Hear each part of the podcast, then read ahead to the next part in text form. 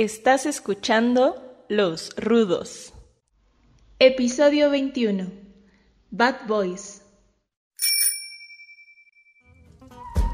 Buenos días, buenas tardes, buenas noches. Sean todos ustedes bienvenidos a este podcast que se llama Los Rudos, Señores en Onda.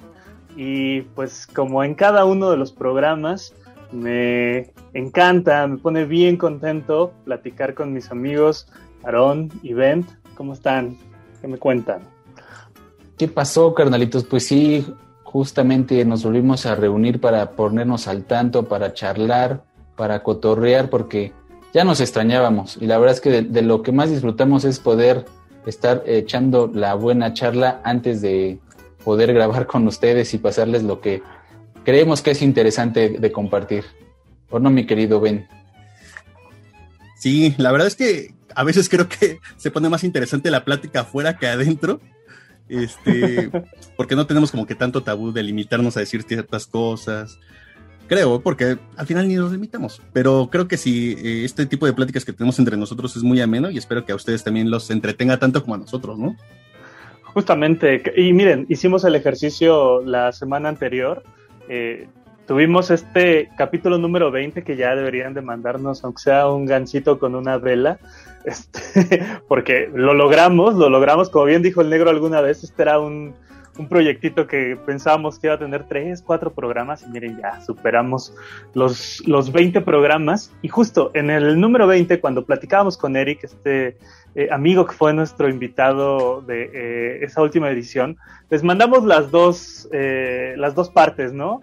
Ese en el que nos vemos mesurados, controlados, en el que llevamos un poco la estructura que regularmente tratamos de trazar un poco antes de, comenzar a grabar, y el otro en el que justo nos comenzamos a platicar y a cotorrear, eh, pues, tal como lo hacemos todo el tiempo. Ustedes ya dirán cuál les gusta más y si quieren que les compartamos ese extra que siempre Aarón se preocupa por grabar y que tenemos ahí en, en, en los registros de los diferentes programas. ¿No, carnales? Sí, sí, sí, por ahí están los detrás de cámaras de varios. Ciertamente. Eh, son buenos. Es, que sí, sí, sí, sí. Normalmente cuando ustedes ya nos escuchan en los programas, tenemos esta cosa de que ya eh, conversamos un poco y ya tenemos las ideas un poco más ordenadas respecto a los temas. Eso pasa siempre porque nos aventamos una horita, hora y cacho platicando previo a este asunto y ahí es donde aventamos nuestro primer ensayo y nos permite justo ya llegar más trabajaditos en lo que les, les queremos comentar en cada uno de los programas. Eh, ya vamos a empezar a, hacer más sueltecitos, ya yo creo que, ya Aaron y el negro ya están más listos para, para aventarse la improvisada. Yo creo que ya los vamos a aventar un poco más al precipicio. ¿O cómo se sienten ustedes? A ver. Va. El gas. Sí. yo, este... no, yo creo que sí, sí, yo creo que sí nos mesuramos un poco porque también sabemos y nos conocemos que, que de repente podemos ser una santa de andeses y groserías y demás y, y no mucha gente está de acuerdo en a muchas cosas que decimos, ¿no? Tratamos de ser políticamente correctos o un poco más mesurados en, nuestro, en nuestra opinión. Sí, y claro, eso no significa que seamos unos aquí frente a la pantalla, quienes nos ven en YouTube a través del canal de Ben, o quienes llegan a escucharnos en el podcast, eh, en, Spotify, eh, quienes nos están revisando ahí justo en la, en la página de Facebook. Pero eh, a veces justamente creemos, por lo menos esa es mi opinión, seguramente ustedes la compartirán, carnales, que, que, a veces, pues sí está chido justo eh, mantener una cierta neutralidad cuando se comentan las cosas. Eh, y a veces también cuando estamos fuera del aire, pues sí tendemos a ser un poquito más, más orientados a nuestras, a nuestros ideales, ¿no? A, a, las cosas que nos van formando. Yo, por ejemplo, ya se los he contado, yo tengo una cosa de derechismo muy, muy, muy marcada que bueno, no, no afecta tanto mi vida, pero pues, que a veces seguramente si me escucharan opinar sobre temas políticos, híjole, ahí sí nos meteríamos en líos, ¿no? Y no, pues que es parte de, o sea, hay veces que, creo que ya hasta lo he escrito por ahí en, algún post en mis redes sociales, no se claven con la política. Recuerden que esos cabrones lo único que buscan es que nos peleemos entre nosotros, ¿no? Y podemos tener diferentes puntos de vista, pero al final creo que todos queremos y buscamos lo mismo. Necesitamos que este país crezca, necesitamos que todos seamos unas mejores personas y todos, estoy seguro que todos queremos eso. Y los que están ahí burlándose de nosotros son los políticos. Sí, nada más eh, interesante y más constructivo que platicar con personas que piensan diferente a nosotros y que podamos justo tener la humildad de decir, chale, no lo había pensado así, eh, mira, esto que me estás diciendo yo no lo había contemplado, eh, qué bueno que me estás dando información para poder tener una visión más amplia de lo que está ocurriendo. Eh, a veces, a veces justo nos, nos es necesario tener estos golpes de realidad y decir, híjole, sí, estoy viviendo en una burbujita y necesitaba una opinión distinta a la mía, ¿no? Carnales, eh, antes de que continuemos con, eh, la chorcha y con el cotorreo que regularmente eh, tenemos aquí en, el, podcast, siendo 7 de mayo, el día que estamos grabando este, este episodio, un viernesito por la noche, que es cuando regularmente lo hacemos, pues queremos mandarle condolencias y un chingo de nuestra fuerza a todas estas personas que se vieron involucradas en el accidente del metro hace un par de días. Eh, de verdad, queremos que, sientan nuestro cariño, que sientan nuestro amor, nuestra empatía. Estamos con todos ustedes y sabemos que sí, es una de las tragedias más grandes que hemos vivido en los últimos años con respecto a este tipo de accidentes. Eh, no quisiéramos clavarnos demasiado, pero sepan que estamos con ustedes y que les mandamos toda nuestra buena vibra y que por supuesto estamos enojados, estamos molestos con, las maneras en las que se han llevado a cabo las, eh, las actividades desde las esferas más altas, desde los cúmulos eh, gubernamentales, pero que creemos que eh, el pueblo unido, ya como ha estado sonando en Colombia durante los últimos días, es la fuerza que mueve y es la fuerza que tiene que mantenerse unida. Si tienen algo que también compartirle a quienes nos escuchan, si de alguna manera llegará esta voz a quienes estuvieron directamente involucrados, pues que sepan que estamos ahí fuertes con ustedes y pues que les deseamos pronta recuperación o pronta resignación a todo esto que ha estado ocurriendo, ¿no? Pues qué fuerte, carnal, porque la verdad es que sí es algo que te pega bien feo porque todos hemos usado el metro, todos sabemos lo útil que es, todos hemos estado más o menos esas horas regresando a casa después de una jornada laboral y lo único que quieres es llegar a tu casa y sentir ese calor de tu familia y hay gente que no lo va a volver a sentir. Hay gente que, y, que, no, que ya no va a estar ahí, ¿no? Y que ahorita están debatiéndose entre la vida y la muerte, pues porque otra vez la corrupción cobrando vidas. Y lo que yo comentaba con mis papás ese día mientras que habíamos las tomas, pues es que lamentablemente la, la gente que falleció es la gente que tenía que salir a trabajar. Y estamos hablando de puestos, eh, no puestos administrativos ni nada, sino estamos hablando de gente que es obrera, gente que tiene que estar en la chamba día a día, que tiene que aventarse las horas de camino porque sale a las 7, 8 de la noche y todavía aventarse el metro y que pasara esto. Afortunado desafortunadamente, pues estamos en pandemia y no había tanta gente, ¿no? Pero dentro de lo que hubo, pues sí, sí hubo muchas pérdidas que, que, son vidas y que, que nos pesa todo, ¿no? Porque al final somos seres humanos y tomo, tenemos esta parte de empatía con los demás y como dices, ¿no? O sea, eh, nuestro, nuestro apoyo y que sepan que también nos duele toda esta parte. Sí, yo también eh, creo que, es una cosa bien complicada porque nosotros siendo gente que creció en la periferia, que estudió en la periferia, ¿no? que se formó en estas llamadas ciudades dormitorio, ¿no? Eh, que seguramente nuestros papás iban a trabajar a los espacios centralizados y regresaban también a estas horas que nosotros en algún momento de nuestras vidas también nos íbamos a la Ciudad de México y teníamos que regresar otra vez al estado, a las afueras, estamos perfectamente conscientes de que tomar una combi, de que tomar el riesgo del metro después de aventarte toda la jornada laboral, siempre, siempre conlleva pues un poco de peligro, ¿no? Entre las cosas que normalmente vivimos, que puede ser un pequeño accidente, un choque, a veces el asalto, pero de pronto enfrentarnos a estas cosas como lo que pasó, que bien dice Sarón, es un efecto de la corrupción, que es una cosa que estuvo ahí gritando que tenía que ser corregida y que tenía que ser vista por quienes dirigen estas instituciones y de pronto eh, cegar la vida de un montón de personas Creo que eh, lo que más nos duele es que justo sean, sean eh, personas con historias, con vidas que tenían que seguir, eh, que tenían que continuar, que me parece un ejercicio bien importante de la, de la prensa que les haya dado rostro, que les haya mostrado las historias, que no hayan sido números solamente, como de pronto ya estamos siendo tan bombardeados todos los días con las mismas eh, cifras ¿no? del, del, propio COVID y que de pronto eh, doscientos y tantos mil somos eh, los que estamos reportando como muertos. Y es eso, un nombre, nunca un rostro, nunca una historia de vida que puede verse reflejada y que nos empatiza, porque es cierto, nosotros también pudimos haber estado ahí, cualquiera de nosotros o de las personas que queremos, afortunadamente no ocurrió, pero por causas del destino, ¿no? Y de estas cosas horribles, de las malas administraciones, pues eh, nos, nos, estamos contando menos en esta ciudad y creo que, que sí es un asunto bien doloroso y bien triste.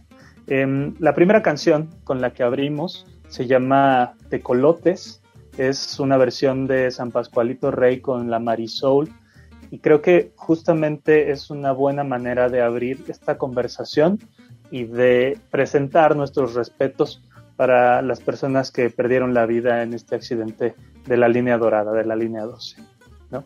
Un abrazo a todos, a toda la familia y a todos los que están afectados. Un abrazo.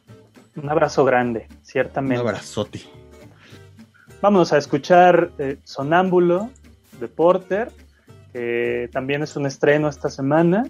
Y regresamos, ahora sí, para seguir hablando sobre los temas ñoños que son los que acostumbramos en este podcast. Ya volvemos. Aprovechamos este corte para comentarles algunas cosas relacionadas a este programa. Pueden escuchar semanalmente la conversación de cada episodio a través de Spotify, Google Podcast, Apple Music y Anchor. Nuestro perfil es los rudos, señores en onda. Si quieren ver el video de la charla, pueden suscribirse al canal de YouTube de Ben Hernández. Si quieren escuchar las canciones que presentamos en cada programa, pueden buscar nuestra playlist en Spotify y Apple Music. El nombre es el mismo del podcast. Finalmente, si quieren escuchar cada episodio con las canciones, pueden seguirnos en nuestra fanpage de Facebook. Búsquennos como Los Rudos Señores en Onda. Ahí les compartimos el enlace a un drive donde pueden escuchar o descargar cada programa que hemos grabado, así como todos los enlaces para que disfruten el programa a su gusto. Para comunicarse con nosotros, pueden escribirnos a nuestros perfiles de Twitter, arroba taco de pastor, arroba vent-hdz y arroba artsuga. Volvamos a la conversación. Señores en onda.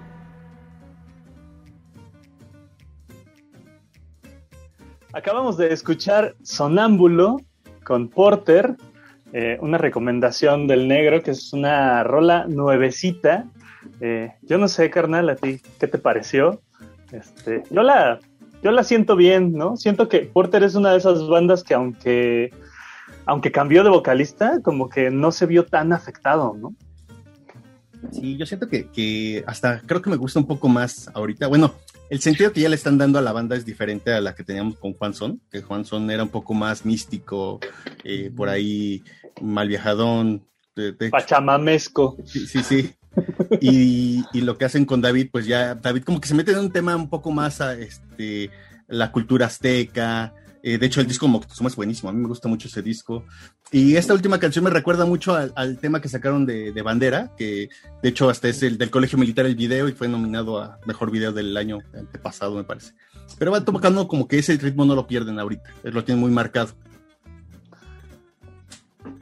Sí, justamente una banda que creo... bien y a, razón de que cambian de vocalista. Que yo sí me pregunto en el What If qué hubiera pasado si sí hubiera estado Juan Son. Pero pues no, ya no lo sabremos. pues más o menos, ¿no? Porque ahí anda el Juanson haciendo música. Entonces, sí, pero, estaría chido, no, no, sin que lo jale su banda, ¿no? Que, que, un poco también sabemos la historia de que ahí llegó y ya no quería estar. cuando, cuando tuvieron el éxito, ya no estaban juntos, entonces tuvieron que forzarlo a que continuara con la banda, pero justamente él solo ha sido productivo, pero no tan productivo como lo que es Porter, ¿no? Que ya nos ha regalado más discos, que sigue haciendo más presentaciones. Y Juan Son pues sacó IOU y ha sacado sus discos de solista, pero no ha sacado más. Y recientemente está haciendo streams y soltando rolitas ahí, nada más. Sí, sí, sí, más experimentales. Pero de hecho, este, si tú ves y has escuchado a Juan Son, precisamente tiene su canal de YouTube y narra sus historias de cómo. O sea, si te das cuenta, ese güey abandonó todo. O sea, dejó la fama, todo, para irse este, mochila a hombro a trabajar de, mesero en, ¿qué es Cancún? De aquel lado, ¿no? No, es que de las historias que sí, sí pueden escuchar sus historias ahí en su canal de YouTube y en el de Instagram, que luego es muy activo. En los lives creo que eso ya no los deja grabados pero sí se avienta historias de que se fue a una granja, de que estuvo de cirquero, o sea, literal, ¿no? Se agarró y se fue de mundos y pues sí ha ido a vivir la, vida y haciendo oficios de diferente tipo. Y sí lo he hecho, no, pues es que sí he hecho de todo. Y ahorita en una onda... El hipismo, ¿no? Ajá, entonces... es de estos pachecos mamados, ¿no? pachecos sanos, ¿no? Que dicen, voy a fumar, pero voy a hacer ejercicio voy a fumar, pero me voy a volver vegano, ¿no? Para, no hacerle daño al, al pilgrim. sí, ándale. Pero sí, pero la verdad es que dentro de lo que cabe, cada uno de los proyectos que están siguiendo están bien y son muy atractivos, la verdad. Me gustan mucho los dos. Pues qué bueno que ahí sigue todavía Porter. Hay otras bandas que también están haciendo el intento por, por conservarse. Creo que hay que estarse renovando y hay que estarse ahí eh, preguntando hacia dónde quieres ir con, tu música. Eh, ya les iremos poniendo otros, otros ejemplos de más banditas a lo largo de los diferentes podcasts. Oigan, quiero, quiero poner ahora sobre la mesa eh, otro producto Star Wars, porque, híjole, de pronto creo que Disney sí ya, ya nos tiene bien medidos y entonces es, ya se te acabó tu droga, pues entonces éntrale con esta otra, ¿no? Ya se te acabó la de Marvel, pues éntrale con la de Disney. Y ahora en el May the 4th, que fue eh, el día de la celebración de Star Wars, el 4 de mayo, por su pronunciación en inglés que tiene que ver con el que la fuerza te acompañe, eh, estrenaron una nueva serie y ya venía cantadita desde, desde el final de Clone Wars, se llama The Bad Batch.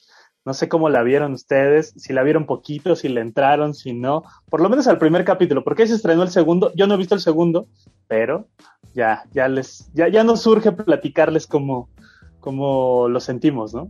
Pues yo me aventé como la mitad del primer capítulo, que ya saben, Godines. Y este, pero interesante, ¿no? Abre con algo que muchos nos preguntamos, no sé si sea spoiler, ahorita que nos diga el negro, porque pues sí se va a contar parte de las historias que quedaron muy abiertas, ¿no? Al final del Clone Wars. Fíjate que, algo así como dices tú de los spoilers, yo recuerdo cuando salió el, el tráiler de, de Rogue One, estaba yo con unos amigos en el trabajo cuando lo vimos, dijeron, ah, no manches, les dije, se van a morir todos. ¿Cómo sabes? ¿Cómo sabes? ¿Tú qué? Güey, cuando pasa el episodio 4 dice, para conseguir estos planos sacrificamos muchas vidas. O sea, güey, no mames. Sí. Exacto. Pero ahí, va el spoiler y que pues, a lo mejor no es spoiler porque pues vamos a saber qué pasa con el planeta de camino, ¿no? Y con esta raza de alienígenas, porque no vuelven a salir nunca en, la saga de Star Wars, no los recuerdo, no sé si en, si en Rebels No me acuerdo de haber visto No, un ya no sale. caminiano. No, No, ya no vuelven a salir ellos. No, entonces. No, no, no. Y justo vamos- está bien interesante porque tienen el rompimiento con el, con el imperio y parece que aquí es donde vamos a ver qué está pasando, ¿no? Con esa, con esa relación complicada. Una vez, digo, para contextualizar a la banda, eh, termina, termina Clone Wars, su séptima temporada, justo con la Orden 66, ¿no? Se empata con el, con el episodio Episodio 3. Y justo también The Bad Batch comienza con la Orden 66, que me parece un- una, una cosa bien linda que junta eh, a estos personajes que, que entiendo George Lucas ya había desarrollado y los había dejado ahí un ratito en el congelador eh, y, que, y que Dave Filoni dice, trabajemos con ellos, vamos a meterlos desde, desde Clone Wars, vamos a desarrollar un poco su historia y, y también al mismo tiempo hila esta, esta, nueva, esta nueva narrativa con alguien que ya conocíamos y que también se me hace bien interesante, que es Kanan Jarrus, ¿no? Eh, uno de los protagonistas de Rebels, que se cuenta ahí un cachito de su historia que ya habíamos conocido a través del cómic, con sus variantes, pero, pero, híjole, les digo, Disney ya nos tiene bien medidos, ¿no? Ya sabe que los cameos y que el... Y eh, ya sabe dónde pegarnos el desgraciado para que consumamos sus productos. Y que Star Wars en los últimos productos han sido exageradamente los cameos, ¿eh? Ha mezclado todo, precisamente porque, y me pasa a mí como fan, estoy viendo y de repente hace una referencia a Rebels o va a hacer una referencia a Clone Wars o un episodio, y dices, güey, es que está ese, güey, es que acá.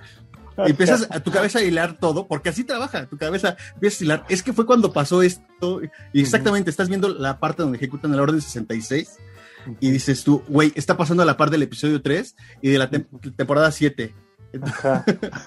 sí, para los niños que hemos seguido todas esas cosas, justo ahí, ahí empata todo, ¿no? Y dices, Sí, sí. ah, orgasmo ñoño, porque, híjole, Sí, yo sé sí, todo sí. lo que está pasando. Ajá, exactamente. Entonces te Y sientes ahora, superior pues, los demás. Este grupo, este grupo de, de, de Stormtroopers, que les dicen los malitos, el, el, el, el- el lote malo. Lote el, malo. elote malo, elote El malo elote es. No hay ningún elote malo, todos los son pero este lote está malito.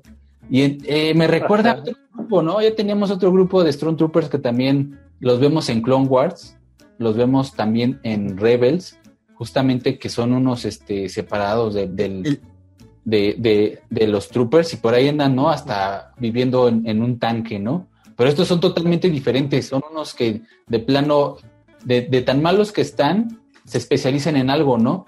Porque no sabemos qué pasó, pero estos tienen características muy distintas a todos los troopers, que también es bien importante y justamente me- hacer mención de eso, que estos troopers no son los troopers del Star Wars eh, viejitos, son los troopers que sí saben disparar, son los troopers que sí saben dar acciones y, y salvar personas, ¿no? No son los troopers que le disparan y le dan una puerta, ¿no? Entonces, estos troopers son totalmente calificados y son militares hechos y derechos desde que nacen. Por eso es tan importante y por eso es tan fuerte este, este grupo élite de Stormtroopers. No son, como lo vimos en este primer capítulo, pues ahí te va otro spoiler, perdón, pues no son los que quieren este, reclutar del montón, ¿no? Son gente preparada desde el ADN.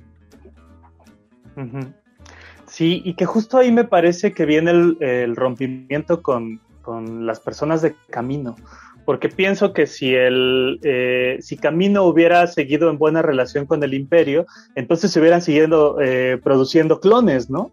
Eh, y de pronto lo que pasará ahora es que veremos cómo eh, las relaciones entre estas este, este planeta que se dedica a hacer clones y el recién nacido Imperio Galáctico tendrá sus roces y de pronto empezarán a más bien reclutar personas que son estos que sí ya están muy mal entrenados y no le atinan a nadie, pero sí ni a, Y- ni a dos metros, ¿no? Y lo dicen en la serie, ¿no? Que, que le sale de la mitad del costo reclutar personas que seguir manteniendo los clones, ¿no? Justamente. Sí, Y, y- y fíjate, me, me llamaba mucho la atención ahorita que decías eh, unos clones de élite. Para nosotros lo son, ¿no? Por ahí está uno que parece Rambo, ¿no? Y entonces como el líder del grupo. Y hay otro que está enorme, así súper fuerte. Y pues justo esa es su característica. Otro que es muy bueno disparando, otro que es súper tecnológico, ¿no? Este, tendrán cada uno sus habilidades.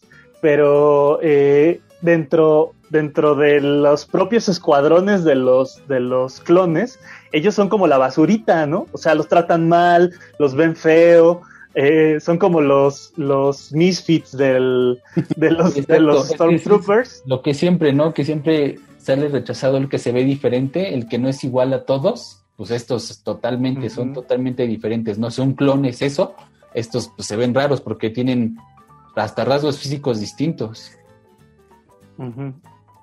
Sí. Y que bueno, la animación es, también es muy bonita, es, eh, a mí me recordaba mucho, bueno, que es igual que la de Clone Wars, pero de la última temporada, porque las primeras se ven un poco más cuadrados, aquí ya se ven como talladitos, ya se ven mejores. Y, al final Disney nos explota porque vio que, al principio de la última temporada nos gustó cómo salían estos este, eh, troopers de élite y dijeron, levántenle una serie a esos güeyes, que ya vi que jalan. Ajá, sí, se aventaron su focus group en vivo, ¿no? Sí. O sea, de pronto dijeron, lancémoslo a ver cómo reacciona la gente. A todos nos gustó ver a unos troopers que no usan el, el clásico uniforme, ¿no? Que están tatuados, este, que, que que no parecen eh, los, los troopers igualitos con los que todos nos confundimos, que a lo mejor solo reconocemos a Rex, que es uno de estos que ya nos decía Aaron que salió en, Rebels, ya, ya, ya mayores viviendo ahí en un, en un tanque, eh, y de pronto eh, pues a Dave Filoni justo le parece le parece justo rescatar estas cosas, pues dado que tiene una relación con George Lucas todavía muy muy fuerte. Leía yo en algún momento que aunque está muy abocado a construir el universo de live action, donde está The Mandalorian, donde estará Ahsoka, donde estarán Rangers of the New Republic y todas estas otras series que derivaron del Baby Yoda, pues eh, tiene ahí un, corte muy, muy estrecho con, la gente que está desarrollando las series animadas. Y, y, ya venimos de una larga tradición, ¿no? O sea, fueron alrededor de 10 años en los que estuvimos viendo las guerras clon, nos acostumbramos muchísimo a, los personajes y de pronto derivarlos y encontrar otras, otras historias, pues siempre es bien bonito porque justo no queríamos que se acabara, ya lo platicábamos el año pasado cuando terminaba Clone Wars, decíamos, güey, estuvo increíble, me gustó muchísimo, pero ¿para dónde va esta historia? Y mira, aquí hay algo que, que de lo que nos podemos agarrar en lo que empieza Loki. Sí, pues qué bueno, qué bueno que, nos siguen dando nuestra dosis. Inyectenlo aquí en las venas. sí, directo. Ese, tema de, de los de los este, troopers de élite, yo no los había dado George Lucas.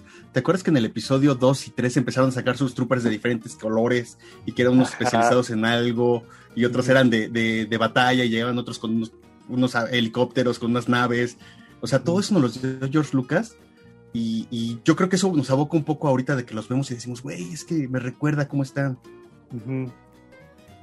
Sí, seguro. O sea, sí pienso que justo de ahí parte la idea de George Lucas, ¿no? O sea, tomando en cuenta que eh, la explicación de los caminoenses, sí les dicen caminoenses, ¿verdad? En, la serie. Este, es que yo hice la broma de caminoácidos y entonces me quedó esa, perdón.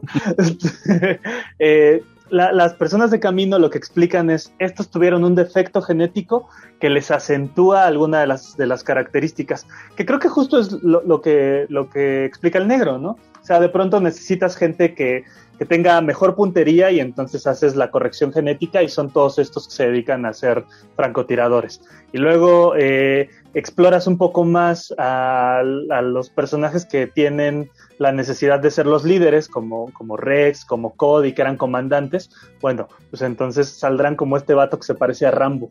Si necesitas que estén más en comunicaciones, que utilicen la tecnología, pues también como, como eh, curador genético, pues dices, aquí le echamos más gotitas de esto y lo, y lo explotamos para allá. Nada más que a estos, pues sí se les pasó la mano como con las chicas superpoderosas, les tiraron ahí demasiado, eh, ¿cómo se llama? Este, ándale, sustancia X, y, por eso es que salen así de, de distintos. Oye, ¿y qué tal el cameo que hace este... Ay, se me fue el nombre. So Guerrera. So Guerrera, güey. Cuando lo vi dije, no mames. So Guerrera y joven. Yo también pensé. So Guerrera joven. Sí, y está bien chavo. Ajá. Yo también pensé, dije, no, ya hicieron un cameo con, con Keynan Jarrus, no se van a atrever a hacer otro cameo grande y tómala. Sí. Sí, sí lo hicieron. No, no te, o sea, a mí cuando termina, que pasa este güey, no recuerdo el nombre, este güey que es el francotirador, que sale todo vestido de negro, ¿no te recuerda un poco y te dice, dices, güey, ¿no podrían ligar esto a Rogue One? Yo creo que sí, es que justo ves atisbos, ¿no? No, no sé si Aaron llegó a esta parte cuando, cuando los meten a, a, demostrar sus habilidades justo en, en el espacio de combate que tienen en camino y ves a los robots y dices, estos son los Dark Troopers. O sea, seguramente es el modelo previo antes de empezar a hacer los Dark Troopers que después veremos en las diferentes versiones. Entonces, como dices, todo está conectado. Seguramente también ahí tendremos alguna que otra sorpresita. Y bueno, vale la pena decirlo. Eh, la, la, serie de Diego Luna con este personaje de Cassian Andor acaba de comenzar a grabarse. Por otro lado, también eh, los episodios de Obi-Wan Kenobi también ya están en producción. Entonces, tenemos ahí una serie de cosas que nos van a bombardear y que nos van a tener así hasta arriba, hasta el copete de, cosas de Star Wars. A mí me encanta, pero pues justo hay que tener mucho cuidado en cómo, en cómo nos lo dosifican, cómo lo vamos absorbiendo y, que no se les pase, como, como ya lo platicábamos en otros episodios, ¿no? Que de pronto digamos, híjole, ya, ya es demasiado, yo ya no aguanto. ¿Y sabes qué Es que a lo mejor nosotros como somos tan, tan clavados a veces o que queremos tanto a la, a la franquicia, pues Clone Wars ya lo hemos visto, lo llevamos viendo mucho tiempo, ¿no? Y Rebels lo, también lo, lo queremos muchísimo. Y estos productos se vuelven tan de nicho que a lo mejor puede pasar que la gente que no está enclavada dice, pues yo me quedo con las películas y, si me interesa algo más, pues me meto en una serie. Y, tenemos esos dos productos, ¿no? Donde igual tenemos las grandes producciones para el, para el cine y para los que queremos más porque somos unos atascados, nos vamos al, al Disney Plus para ver las series y los cómics y las novelas. Yo nada más no le he entrado a las novelas es lo único que no le he entrado, pero no le he entrado porque al final ves que empezaron a quitar unas de canon, ya no sabes qué es canon, ya que no tienes canon de los libros. Y ya dije, ah, ¿para qué que me pongo a investigar y leer? Eh, me voy a confundir. Y fíjate que a mí me pasó, compré, este, entiendo que hay diferentes tipos de literatura en las novelas. O sea, hay unas que están eh, orientadas hacia la literatura juvenil e infantil y otras que ya están más orientadas como al tratamiento justo de, la complementación de las historias. Me pasó que cuando compré la adaptación del episodio 4, me parece una historia hiper sencilla. O sea, justo es literatura infantil y juvenil, aunque trae unas ilustraciones preciosas. Se llama... Eh, el granjero, la princesa y el... Bueno, es, es, esta que se ve aquí esta de, negro con azul.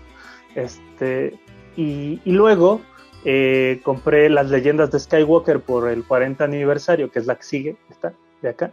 Eh, y, justo las historias son un poco distintas. Pero también a mí lo que me hace no querer acercarme tanto a las narrativas eh, que tienen que ver con los libros o con las novelas gráficas es que de pronto nos encontramos cosas que chocan. Digo, son tantos productos que evidentemente va a pasar, ¿no? Nos pasó con eh, los que habíamos leído un poco sobre el origen de Kanan, cuando nos interesamos por él, por este gran personaje en Rebels, que ahora introducen al Bad Batch para la historia de origen y no es estrictamente la misma que se cuenta en las historietas. Entonces, de pronto, para los que somos clavados, decimos, híjole, hay unas ciertas inconsistencias que seguramente tendrán su motivo, pero que de pronto cuando consumes todo, dices, ya no sé a quién creerle, seguro por eso le quitaron la licencia a Dark Horse y ya no hay Legends, ¿no?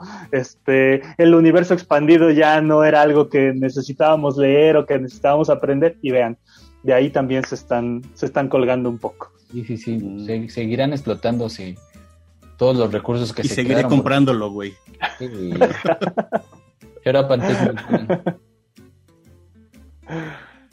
Híjole. Y, digo, ya, ya, ya, ya pasó. Eh, de pronto uno dice, no, no quiero pagar otro servicio como es Disney Plus. Y ahí está uno este, diciendo, sí, porque sí quiero ver El Soldado del Invierno, sí, porque sí quiero ver eh, Rebels, sí, porque sí quiero ver las películas. Y mira, pues ni modo, uno tiene que hacerle el gasto a estos vatos. a ver, a ver para dónde jala eh, el Bad Batch. Creo que una de las cosas que más me gustó es que justo esta, esta niña que, que salía en los, en, en, los cortos, en los promocionales, y que no sabíamos qué onda, que ahora sabemos que se llama Omega, es eh, parte también del Bad Batch. Eh, no le quiero quemar mucho la historia a Aaron, pero ya lo verá justamente por qué, y también a quienes nos escuchan en este programa, que se pone bueno y seguramente se va a poner más interesante. Va, va. ¿Qué les parece si ponemos una rolita y regresamos con otra recomendación? Órale, va, me late.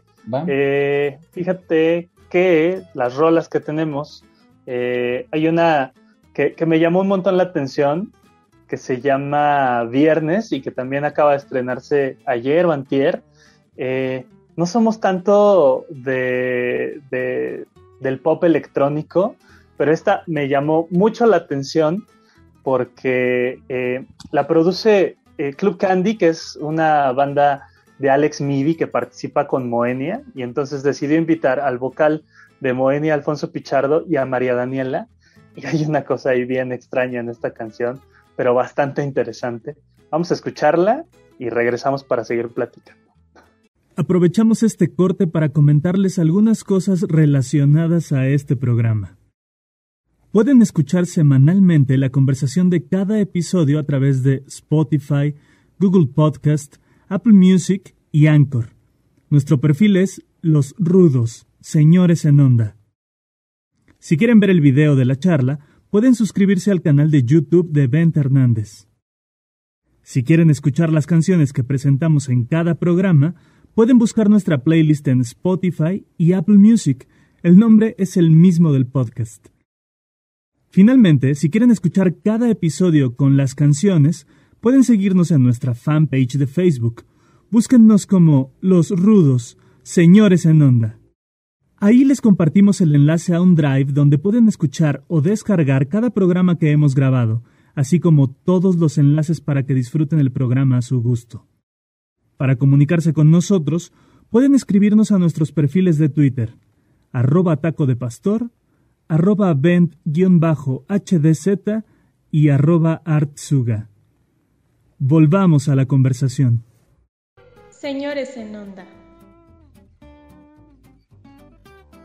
Escuchamos Viernes de Club Candy, una canción que involucra a Alex Midi, María Daniela y Alfonso Pichardo. Eh, fíjense que, bueno, pues ya entrados en el asunto de, de tirar spoiler y de platicar y de recuperar estas eh, cosas de las que ya hemos hablado en otras ocasiones, queremos retomar la conversación, ahora sí que ya acabó la temporada, de la serie Invincible de Amazon. Así que el Aaron, que es el más buena onda de todos nosotros, nos hizo la recomendación de que tiremos la alerta de estropeo para quienes no hayan terminado de ver la serie.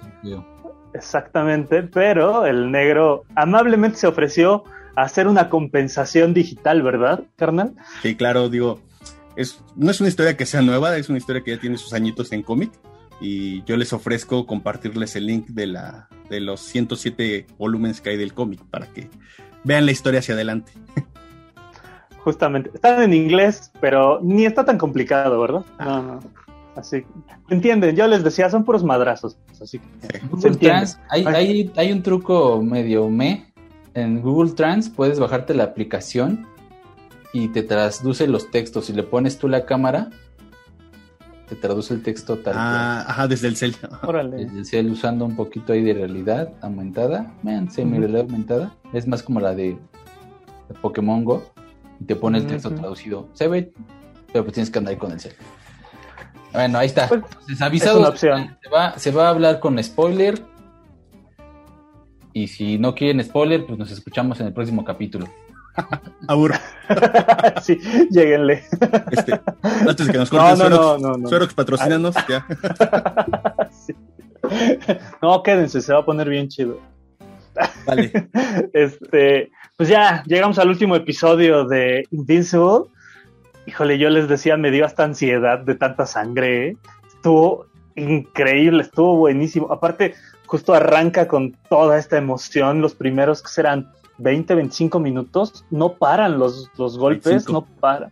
Está, está impresionante. Luego ya viene justo el declive hacia el cierre del, del, de la, del capítulo y de la temporada. Pero esa pelea entre Omniman y, y Mark, el Invincible, híjole, está durísima, pero, ¿no? Pero ya, ya te fuiste al final y no hemos hablado nada de la serie. Y, y, y, justamente, no sé si por ahí creo que lo platicamos, que alguien se quejaba o decían muchos de que, ay, otro Superman malvado. Y pues no va por ahí, ¿no? O sea, la, la, serie comienza, de hecho nos da un previo de algunos superhéroes, de un, de un grupo de superhéroes que se parece mucho al de, al de DC, uh -huh. donde tenemos un Batman, un Flash así, pero pues ya después no están. Los mata el Omniman, Ajá. que es el primer capítulo, está súper violento, ¿no? Yo cuando vi el primer capítulo dije, ay, sí, otra vez vamos a lo mismo, no sé qué, dije, pues ahora lo voy a acabar de ver. Y, y, y, justamente ves estos superhéroes que se están ahí mostrándose como que son los superhéroes que están cuidando al planeta, que hay supervillanos también, pero pues estamos, lo más interesante de este cómic y de esta serie es que estamos viendo todo a ras, o muy, mucho de la narrativa es a ras del suelo, a ras de, de, las personas que sufriríamos si tuviéramos un Superman, donde pues sí nos caería un edificio encima, un, un auto, o algún supervillano nos agarra y nos arranca un brazo así como si fuéramos un pollito deshuesado, ¿no? Ahí una patita de pollo en, en, en los elotes. Y, y, así de brutal está, ¿no? El primer capítulo cierra con este Omniman, que es el, el que sería nuestro super, o el Superman de este universo, donde llega a su salón de la justicia, que también tienen estos superhéroes, y tal cual llega a soltar madrazos, sin preguntar ni decir, todos dicen maldito, ¿no? Y pues se le abalanzan, pero vemos cómo todos los superhéroes combinados con sus superpoderes no son capaces de derrotar a, esta, a este Omniman que sí sabemos por ahí que es, viene de otro planeta y que dice que viene a cuidar el planeta Tierra, ¿no? Pero pues ya supimos que no. ¿Qué más, sí, ¿qué más vimos en las letras chiquitas, ¿no? Las letras chiquitas. No, no, no, no sabemos estrictamente qué pasa. O sea, creo que es parte del gran encanto de la serie. Eh, hasta, el, hasta el episodio final se nos cuenta la verdadera historia. Estamos igualmente de engañados que su esposa y su hijo, que también son personajes principales de, de, de la serie. Eh, hasta donde sabemos, Omniman justo eh, replica la historia de, Superman, eh, viene de otro planeta, eh, llega a la Tierra, tiene poderes, es omnipotente, porque justo de ahí viene su nombre, ¿no?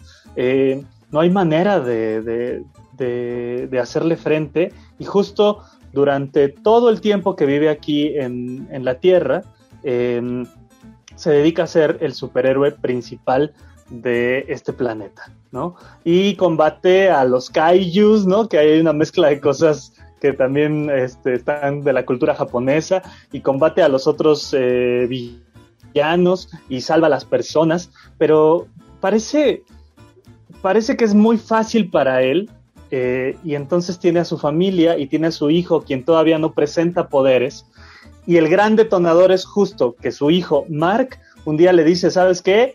Ya puedo, ya estoy súper fuerte, ya puedo volar, ¿qué pedo? ¿Cuándo me enseñas a ser superhéroe? y a él algo le incomoda, algo le mueve adentro, que no sabemos exactamente qué está pasando, y justo es eso.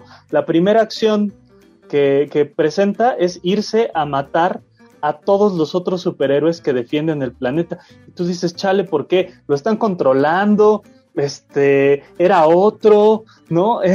no sabemos qué está pasando, y te mantienen el suspenso durante los seis, siete capítulos que, que dura la temporada hasta que llega al final, ¿no? Sí, no, y es que hay tantos personajes, justamente este que los dices, lo están controlando, por ahí tenemos otro personaje que es, que en el primer capítulo no luce mucho, hasta el segundo es un robot, un cyborg, que, que vemos que se ve muy, muy recto, obedeciendo órdenes, armando el nuevo grupo, porque pues ahora que está muerto este, este grupo de superiores necesitamos de otro, entonces se lo ponen a cargo de esta parte y hace las entrevistas casi casi de trabajo para los nuevos.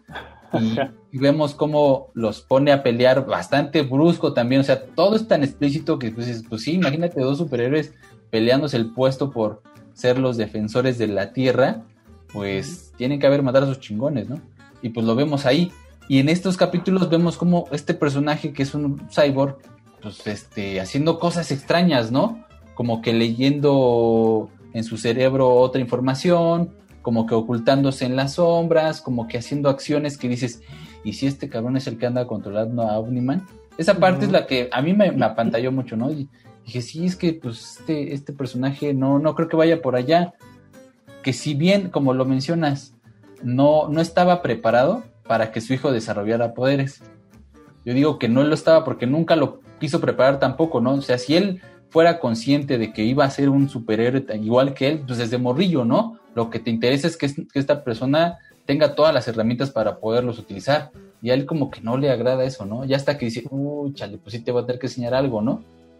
No, no lo toma tan, tan de buena forma. Y aparte no sintieron toda la primera parte, o sea, todo hasta los primeros seis capítulos, que cualquiera podía haber sido el malo. Ajá. Si no les da esa sensación de que, güey, todo el mundo está trabajando para su chamba. O sea, tan solo el robot que cómo saca a estos güeyes de la cárcel, a los dos güeyes azules para que lo clonen, para que le pasen la, mente a un cuerpo humano.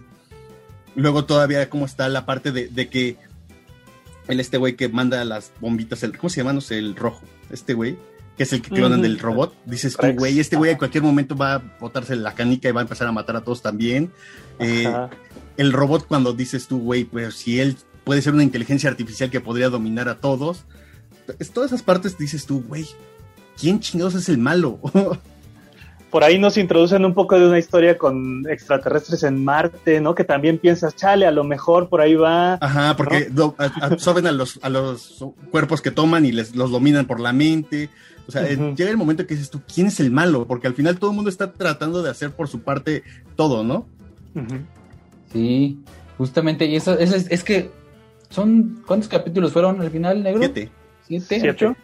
Siete, este, van soltando varias historias. Esta parte de, de los, de los marcianos que son de Marte y una invasión que también tenemos por parte de otros seres, que también Omniman es el que hace ahí el paro.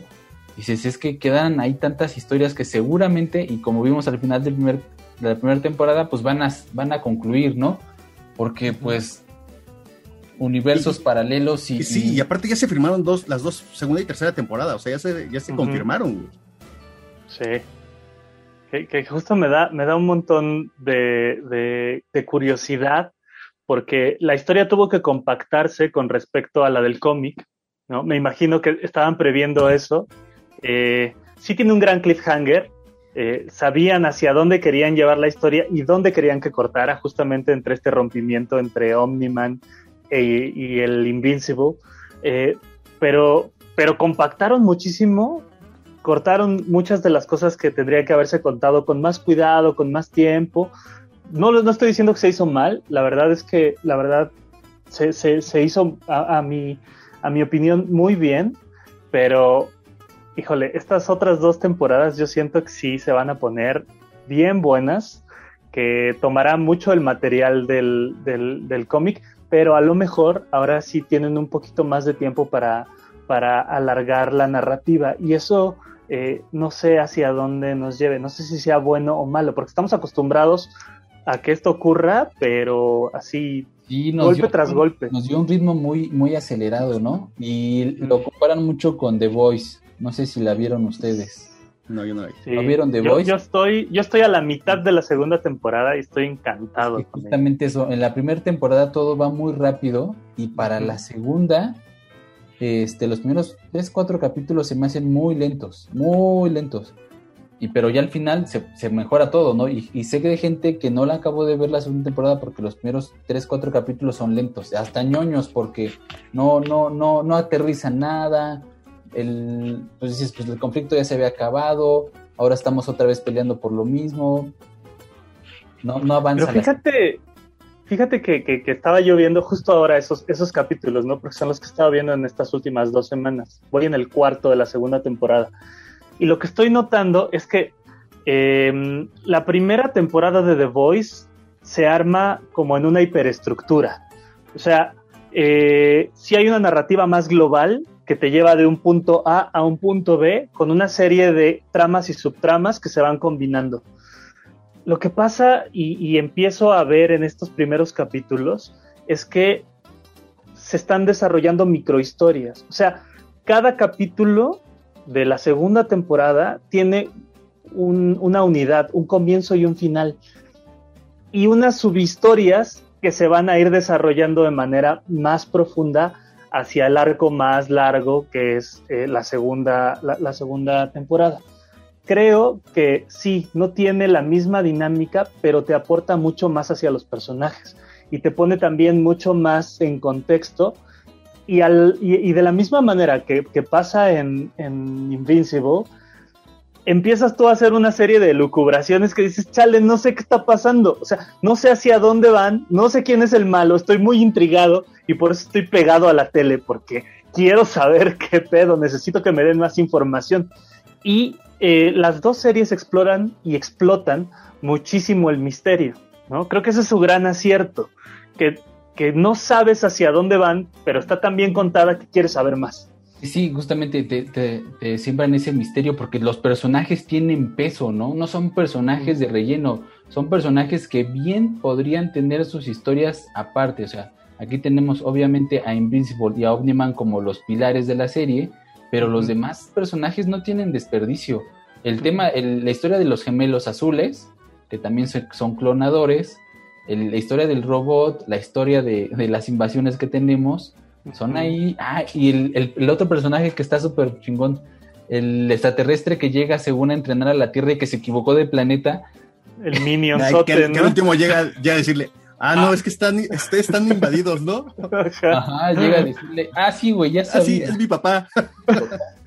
¿Qué pedo, güey? A ver, cuéntame. ya se va a pero fíjate que, que, que, algo que pasó con de Robert Kirkman, que pasó con The Walking Dead, o pasó en el cómic, era que sí, sí era como que más eh, se veía la parte de los perfiles de los personajes, ¿no? Cuál era el conflicto que tenía cada uno de ellos cuando mataba a alguien, cuando toda esa parte emocional lo marcaban mucho en el cómic y lo marcaban tal vez al principio de la serie, ya que después se hizo telenovela de Walking Dead, pues muy diferente.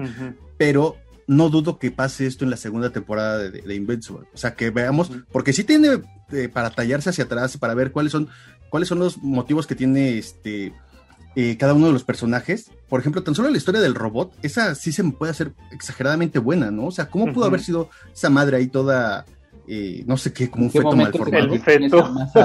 ahí, con ojo.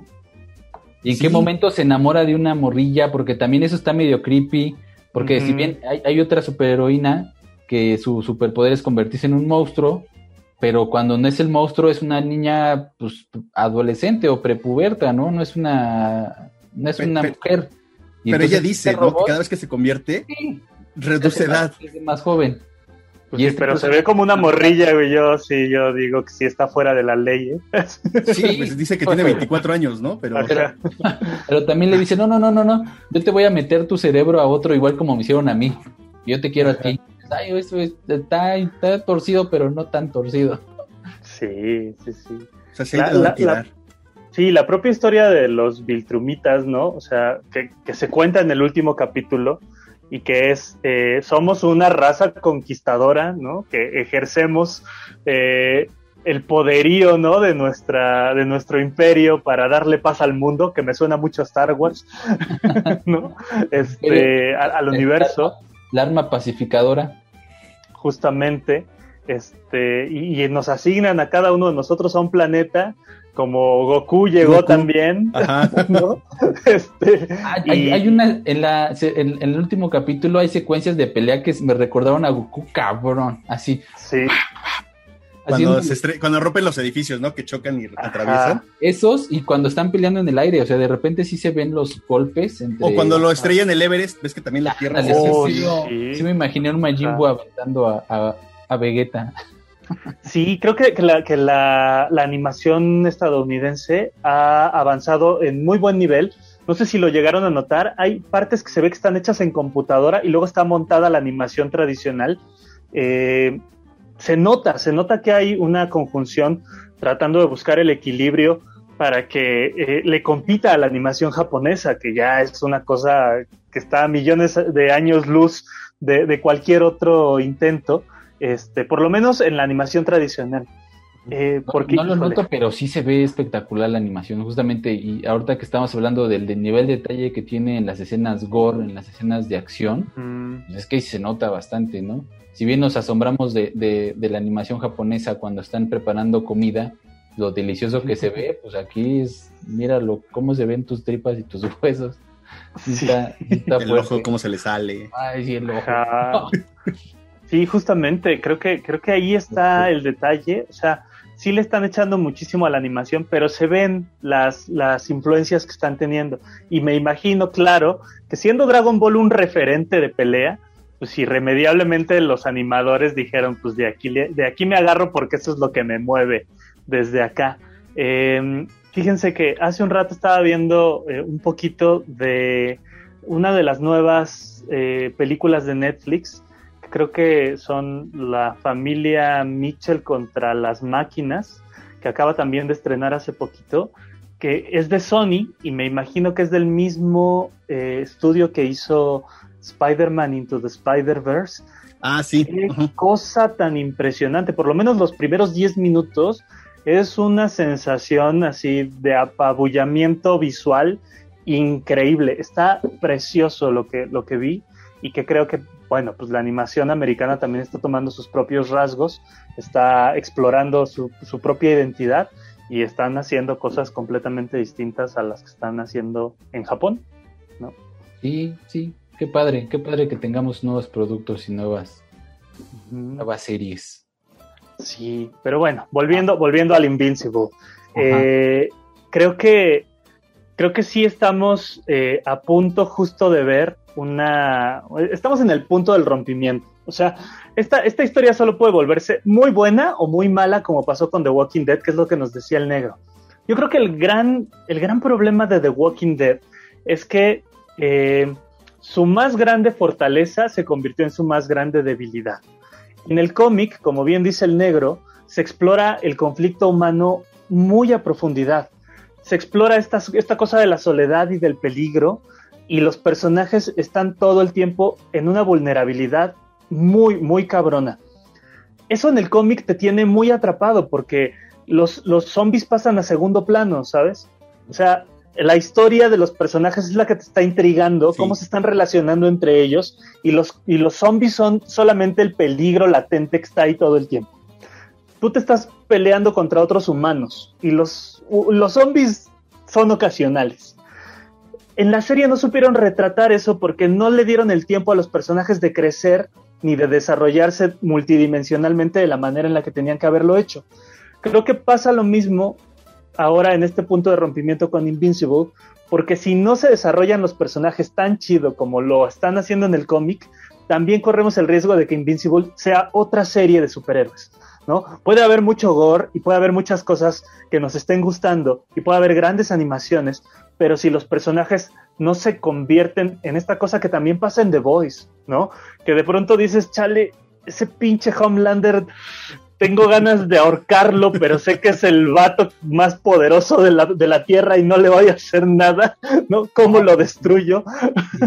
en, The Voice este Homelander, pues él es tan torcido que, o sea, una persona sin amor como, como se ve, pero también con con, complejos de Electra, no, de, Edipo, perdón, con, el complejo de Edipo, pero marcadísimo, y que no sabe relacionarse con nadie, ¿no? Pues esta cosa que ande todo el tiempo con el traje, o sea, que, y, que se, llame a sí mismo Homelander, ¿no? Que, que, se haya despersonalizado de su, de su identidad.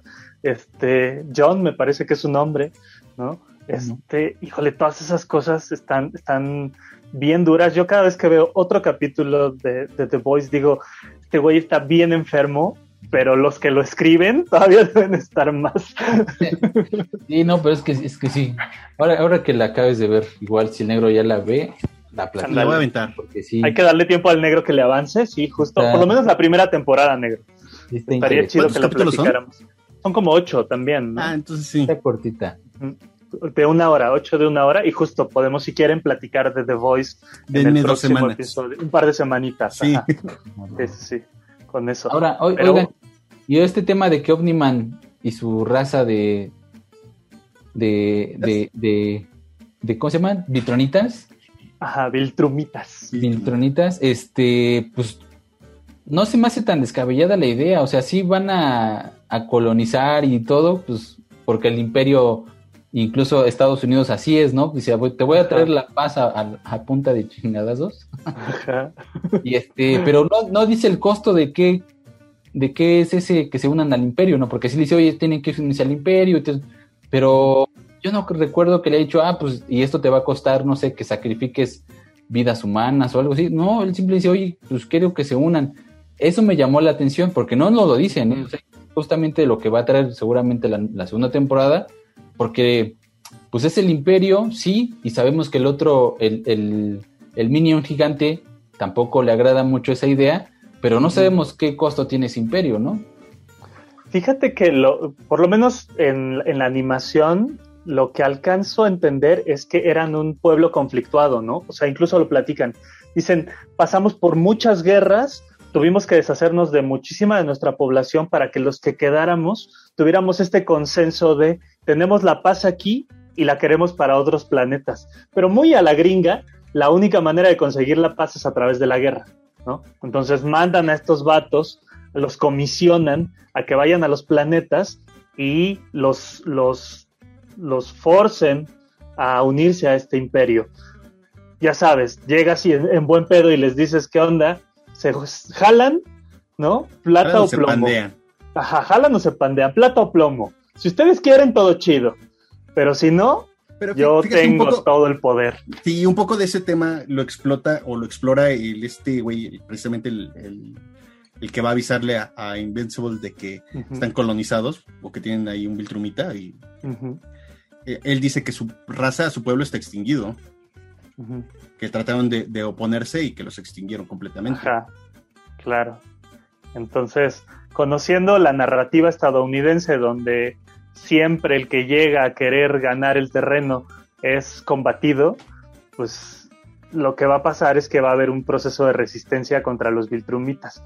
Ya lo veremos un poco más adelante, porque también eh, con los cómics pasa que el padre de Mark se relaciona ahí con otra persona y luego hay un hermano involucrado. O sea, también tendremos eh, otras líneas que tienen que ver con lo familiar. Yo lo que creo que está muy bien explotado justo sobre las líneas familiares es que el personaje de la madre de Mark, de la esposa de, de, de Nolan, de Omniman, eh, está mucho más profundo que en los cómics, ¿no, negro? A, a mí, Sí. a mí me da esa impresión que, que es mucho más eh, fuerte, que está mucho más enterada y está mucho más eh, resistente a lo que está ocurriendo.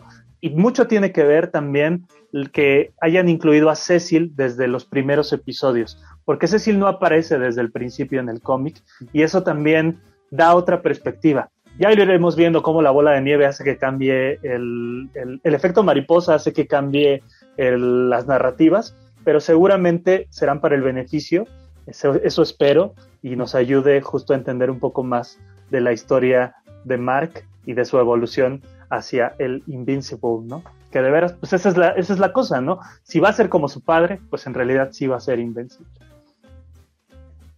Qué buena serie, la verdad, nos, nos dejó Amazon.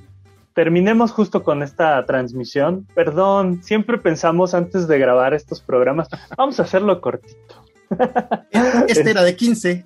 Este era de 15, justamente. Pero nos ganó, nos ganó la emoción.